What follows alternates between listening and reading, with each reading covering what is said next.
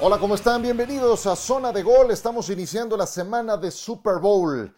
Es eh, un gusto saludarles en este podcast, nuestra emisión número 112. En cinco minutos me va a acompañar desde Los Ángeles Pablo Viruega. La próxima emisión que hagamos de este podcast ya la estaremos haciendo también desde la ciudad de Super Bowl. Este martes estaré viajando e incorporándome con mis eh, demás compañeros, con Pablo, con Lalo, con John Mauricio, con Katia Castorena, con Cari, con eh, el propio Sebastián Martínez Christensen, viajamos con Ramiro Pruneda y con un grupo de producción muy, pero muy completo para llevarles la cobertura previa al partido y desde luego el eh, Super Bowl. Me, me trae recuerdos muy especiales regresar a Los Ángeles. El segundo Super Bowl que me tocó transmitir fue en Los Ángeles, o para ser más exactos, en Pasadena, California. Mi primer Super Bowl fue el 26, ese fue en Minneapolis. El 27, en el Rose Bowl de Pasadena, los Bills de Buffalo contra los Dallas Cowboys. Y, la, experiencia que me queda de aquel encuentro, y se lo voy a preguntar a Pablo, eh, apenas ahora platiquemos con él, fue que a diferencia de otras ciudades más pequeñas, porque Los Ángeles es inmenso, eh, el ambiente de Super Bowl tiende a difuminarse.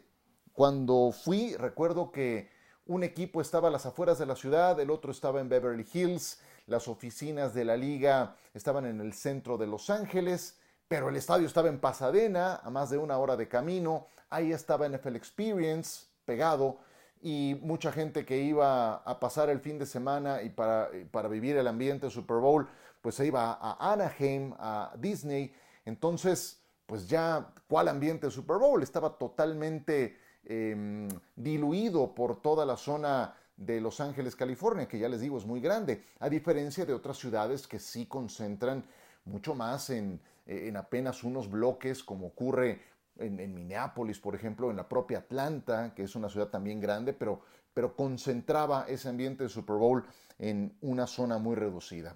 Me queda esa experiencia. Ahora la diferencia es que SoFi Stadium está muy cerca de la zona del aeropuerto, en Inglewood, así es de que pues eso me imagino que ayudará a, compactar un poco más las cosas. Pero bueno, hoy vamos a dedicar los Cincinnati Bengals. De eso voy a hablar con Pablo en un instante más, porque sin duda alguna que es el campeón de la conferencia americana más inesperado en mucho tiempo. Todas las fichas estaban puestas en los... Eh, Kansas City Chiefs. Yo le había puesto todo mi capital a los Bills de Buffalo. En todo caso, después de lo bien ranqueados que terminaron en la temporada, los Titanes de Tennessee número uno, con la ventaja de descansar y de ser locales en el juego divisional, pues era seguramente otro que estaba ahí en el podium pero nadie pensaba que fuera Cincinnati, debo confesarlo. Eh, fueron último lugar de su división una campaña antes. Había dudas en septiembre en relación a la salud de Joe Burrow porque le fastidiaron la rodilla en aquel juego de la semana 10 contra Washington, quedó seriamente lesionado y la recuperación toma mucho tiempo. Entonces esa era una primera gran duda, cómo estaba Joe Burrow. Y a lo mejor por ahí viene la explicación del inicio de campaña que tuvo. Ahora vamos a platicar de eso no eran el candidato número uno a ganar su división. Ahí estaba Cleveland, ahí estaba Baltimore. Se sabía que Pittsburgh estaba un peldaño abajo, pero pues siempre piensas que por pedigrí los Steelers iban a estar ahí luchando. Eh, perdieron en la semana 8 con los Jets de Nueva York, imagínense, 34 a 31. Joe Burrow lanzó 14 intercepciones en, eh, ya, no digamos en el arranque de la campaña, llevaba 14 intercepciones arrancado el mes de diciembre. Entonces, eh, pues eh, no, no, había grandes garantías para el equipo de Cincinnati, que sin embargo cierra con tres triunfos de manera consecutiva y poco a poco van creciendo. Un juego muy cerrado contra los Broncos de Denver, 15 a 10, un juego en el que sale lesionado Teddy Bridgewater, me acuerdo bien.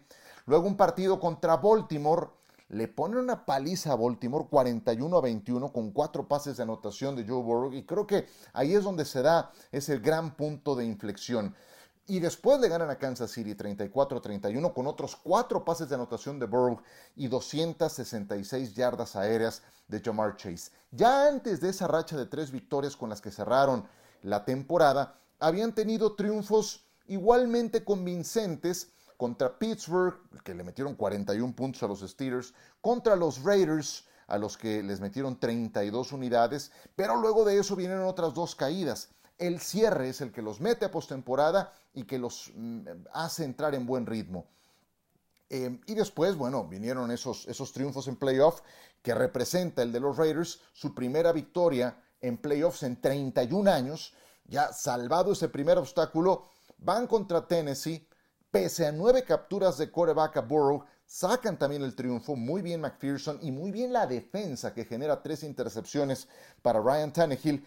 Y luego lo de, lo de Kansas City en la final de conferencia, ganan pese a ir abajo 21 a 3 en el segundo cuarto. Entonces este equipo pues trae seis victorias de manera consecutiva, están por supuesto enrachados. ¿Qué es lo que más me gusta de Cincinnati? Yo les diría, uno, el talento joven que tienen. Revisen las edades de sus principales jugadores. Joe Burrow, 25 años. Joe Mixon, 25 años. Jamar Chase, 21 años de edad. Evan McPherson, su pateador, 21 años de edad. Su segundo mejor receptor, T. Higgins, jugador que está en su segunda campaña, 22 años. ¿A qué voy con todo esto? Que tienen para rato, tienen para dar lata un buen rato. La base, el núcleo es muy joven y además tienen el eh, contrato de novato vigente de Joe Burrow, lo cual les permitirá en las próximas dos campañas eh, ir tejiendo un equipo, un núcleo más importante, especialmente manejar la línea ofensiva que ha, sido bastante mala en esta campaña, ¿no? Por supuesto que la sangre fría de Burrow sufrió dos intercepciones en los playoffs, sin embargo, eh, metió los pases comprometidos, alargó las jugadas cuando fue necesario, cuando le prendió fuego el equipo de Kansas City en la segunda mitad, supo alargar las jugadas y conseguir algunas, algunos primeros y diez con, con sus piernas. Entonces, esa sangre fría de un jugador que ha estado en finales de campeonato de fútbol americano colegial y que ahora está eh, encabezando a Cincinnati en esta, en esta campaña, pues por supuesto que me gusta. Y la defensa, ojo que la defensa tiene una buena cantidad de héroes desconocidos, porque si uno le pregunta a la gente cuál es el líder de la defensa de Cincinnati, pues a lo mejor no, hay algún nombre, no hay un Aaron Donald, no hay un Jalen Ramsey, no hay un Von Miller, eh, contrastándolos con los, con los Rams, de ese cartel que atraiga la atención. La defensa tiene una buena cantidad de héroes desconocidos. Si les digo que después de TJ Watt y Miles Garrett, el jugador con más capturas de coreback en las últimas dos campañas juega en Cincinnati, ¿me lo creerían? Pues así es. Trey Hendrickson, lo pueden seguir con el número 91. Lo repito, en las últimas dos campañas, sumando las capturas de coreback, el que más tiene TJ Watt, el segundo que más tiene Miles Garrett, el tercero en esa lista juega en los Bengalíes de Cincinnati y se llama Trey Hendrickson, número 91. Con el número 98 en la línea defensiva de los Bengals pueden encontrar a su nuevo líder en la defensa contra la carrera. Se llama DJ Reader un jugador que estaba en los Tejanos de Houston, por ahí medio perdido, porque pues, el equipo no, no, hace rato que no pinta para nada. Se lesionó en la temporada 2020, lo habían firmado por cuatro años, 53 millones de dólares. Apenas jugó cuatro partidos, fue una temporada perdida prácticamente para él, pero regresó este año. Y en ausencia de Larry Ogunjobi, él se ha convertido en el jugador para frenar la carrera más importante, más importante, número 98. Y de los linebackers, me encanta Logan Wilson. Logan Wilson fue su líder en tacleadas en temporada regular, en playoffs y líder en pases interceptados en la campaña regular. Así es de que ahí tienen tres jugadores que valen mucho la pena, pero especialmente sigan a Trey Hendrickson. Es un espectáculo. Y en la defensa contra el pase, pues por ahí hay algunos jugadores que dirás, ah, bueno, Eli Apple, sí me acuerdo que estaba en los Gigantes de Nueva York, fue una primera selección colegial de draft. Bueno, ahora es titular acá. Por ahí anda Chidobi Agusie, ¿Se acuerdan? Estaba en los Vaqueros de Dallas. Era suplente, fue de segunda ronda, lo terminaron cortando los Cowboys. Bueno, ahora es titular en estos Cincinnati Bengals. Y así entonces han formado un núcleo que los tiene en el supertazón. No será una defensa con grandes rayos y centellas, pero tiene jugadores que han sido muy funcionales, que han respondido a la hora buena, que han sabido ajustar y que ahora tendrán la gran responsabilidad de enfrentarse a los Rams. Seguimos hablando de los Bengals en un instante con Pablo Viruega. Esto es Zona de Gol, semana de Super Bowl. Ya continuamos.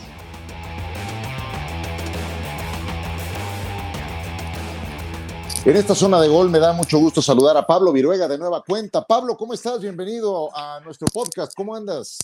Muy bien, Ciro, ¿cómo estás? Gracias por la invitación y pues aquí estamos para, para platicar de, de la semana y del Super Bowl con, con mucho gusto. Gracias por la invitación, Ciro.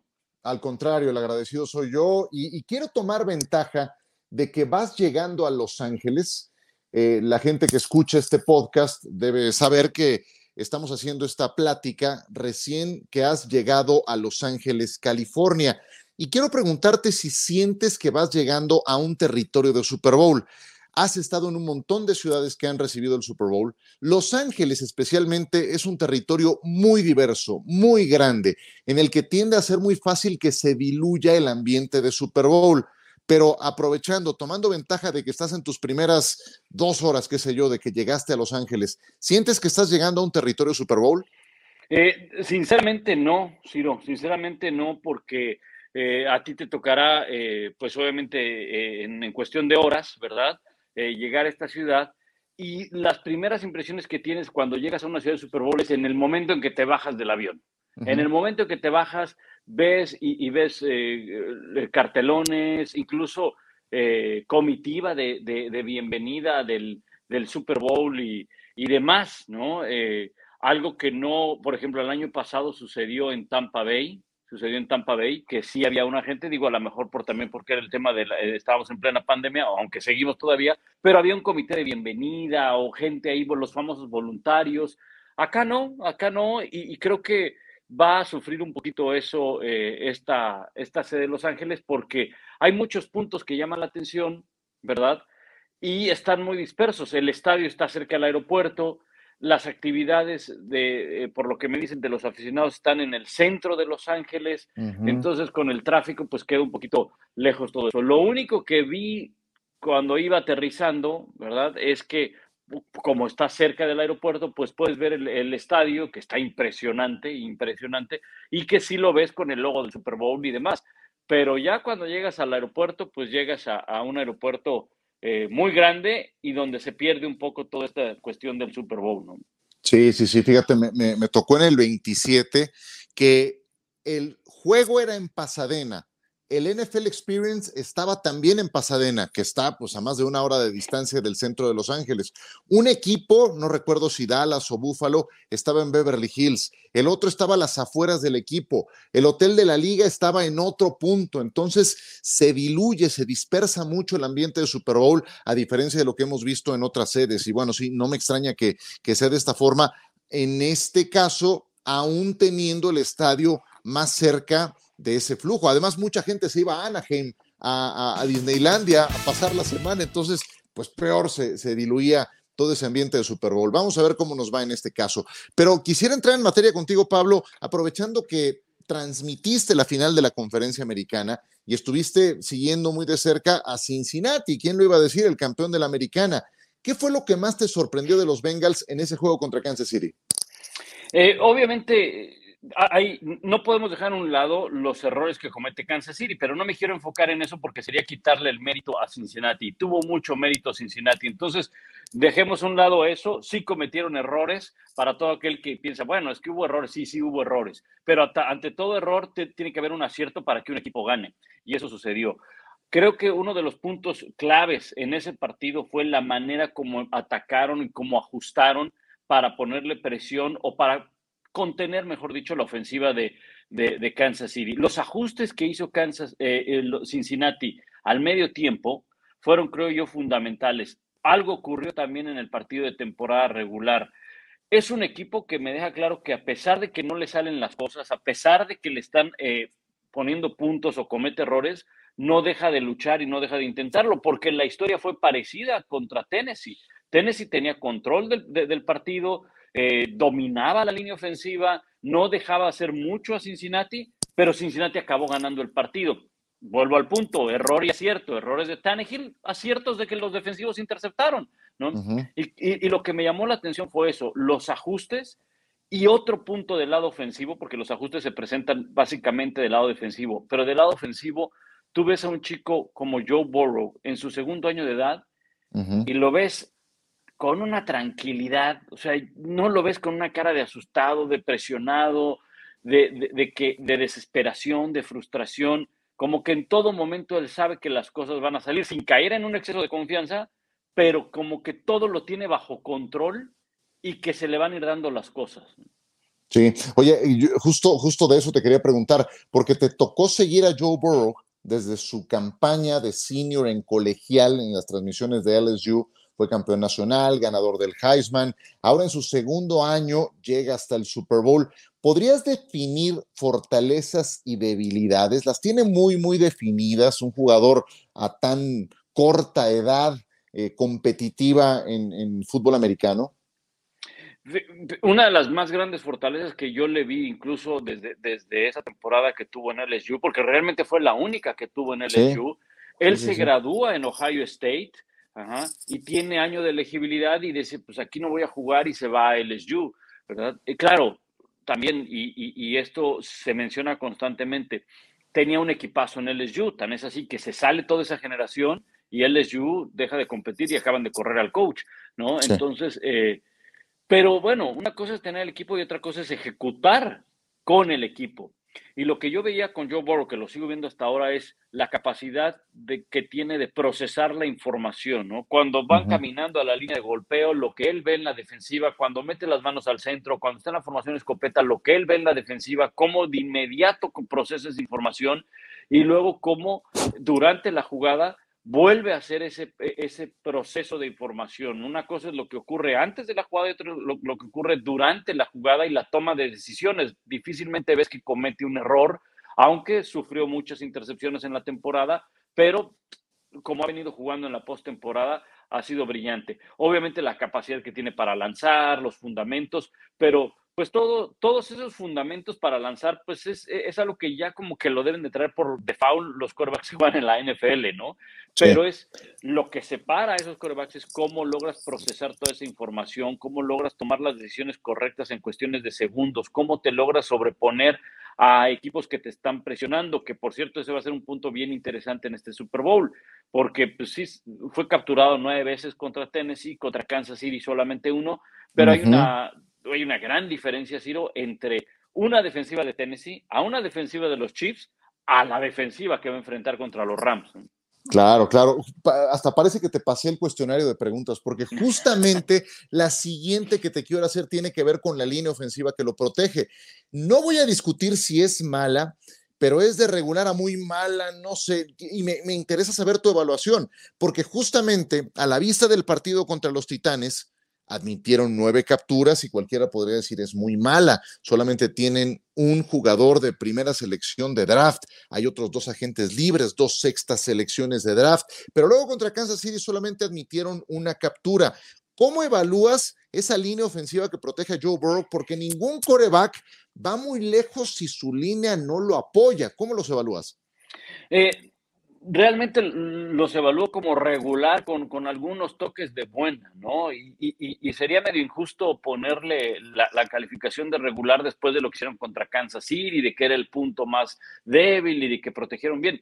Pero insisto en, en, esto, o sea, la defensa de Kansas City, a pesar de que tenía nombres para presionar, pero pues ya dejó de ser esa, esa defensiva que sumaba capturas con, con Jones, que tuvo un buen año, con Frank Clark, pero hay uno de los puntos que a mí me llama la atención y creo que va a ser atacado constantemente.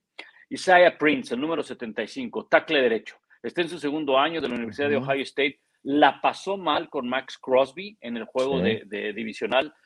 La pasó, pero bastante peor, exacto, contra Tennessee. No lo cortaron porque pues, está ya en postemporada, ¿no? Pero, pero la pasó realmente mal.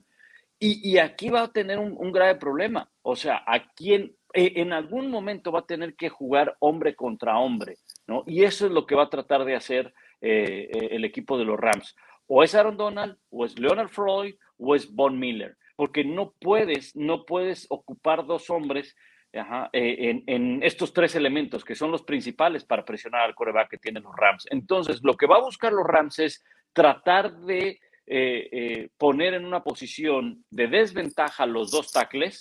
Creo que eh, Jonah Williams, el tackle izquierdo, es, bueno, tiene esta, pues, esta tradición de tackles de, Alabama, pero creo que esos costados son los puntos débiles, sobre todo el derecho de Prince, que no es el lado ciego de, de, de, Burrow, pero de todas maneras incomoda. Y no me extrañaría ver, Ciro, constantemente que pongan del lado derecho tanto a Hakim a Denji como a Isaiah Prince, guardia y tackle derecho, hombre contra hombre.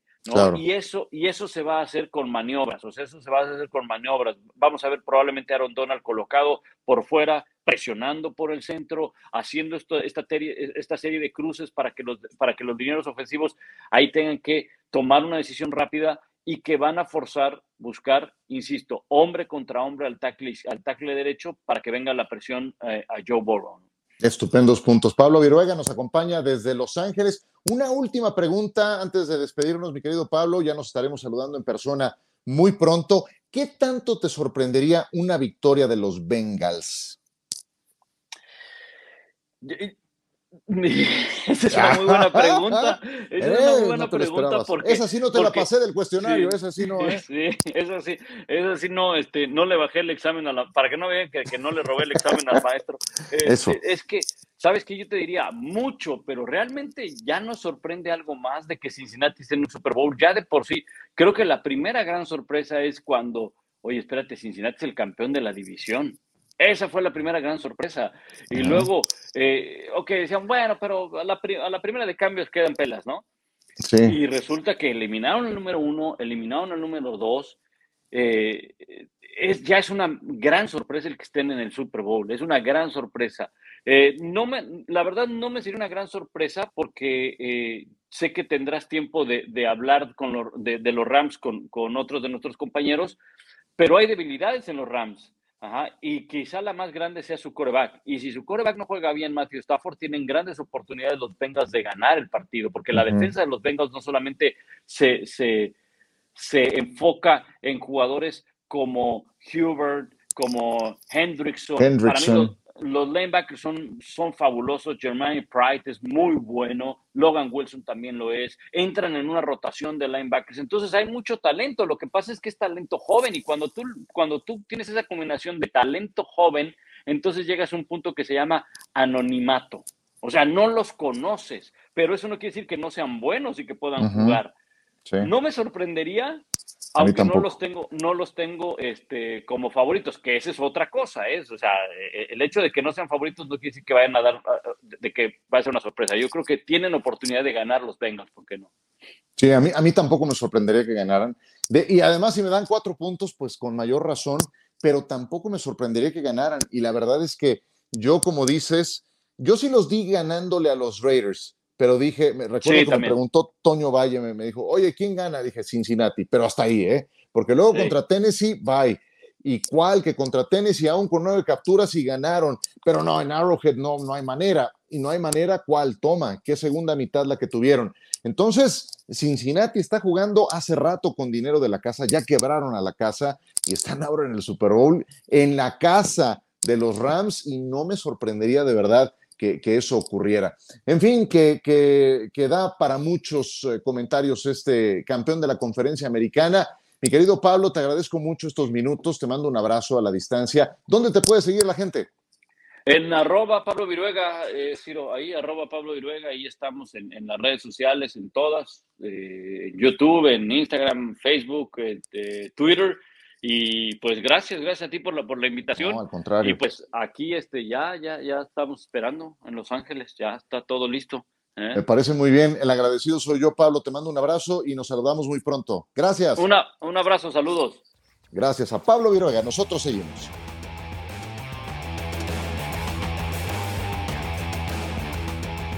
Qué gusto siempre saludar a Pablo Viruega. El primer Super Bowl que cubrimos juntos se remonta a la edición 29 imagínense, Miami.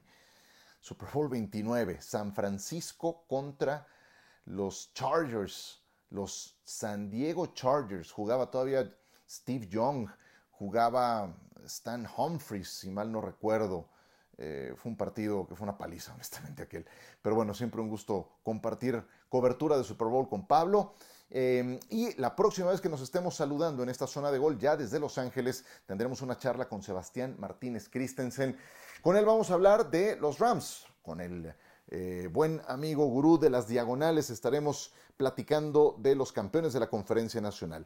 Extenderles la invitación a que el Super Domingo lo disfruten por la pantalla de ESPN. Tendremos una cobertura previa muy pero muy extensa desde muy temprano en Sports Center, NFL Live, por supuesto NFL esta noche como programa previo al partido y pues eh, la invitación a que nos acompañen con esta cobertura, este gran esfuerzo de mucha pero mucha gente para llevarles lo mejor del Super Bowl y desde luego Zona de Gol, que estará de regreso en un par de días más. Que la pasen muy bien y hasta la próxima.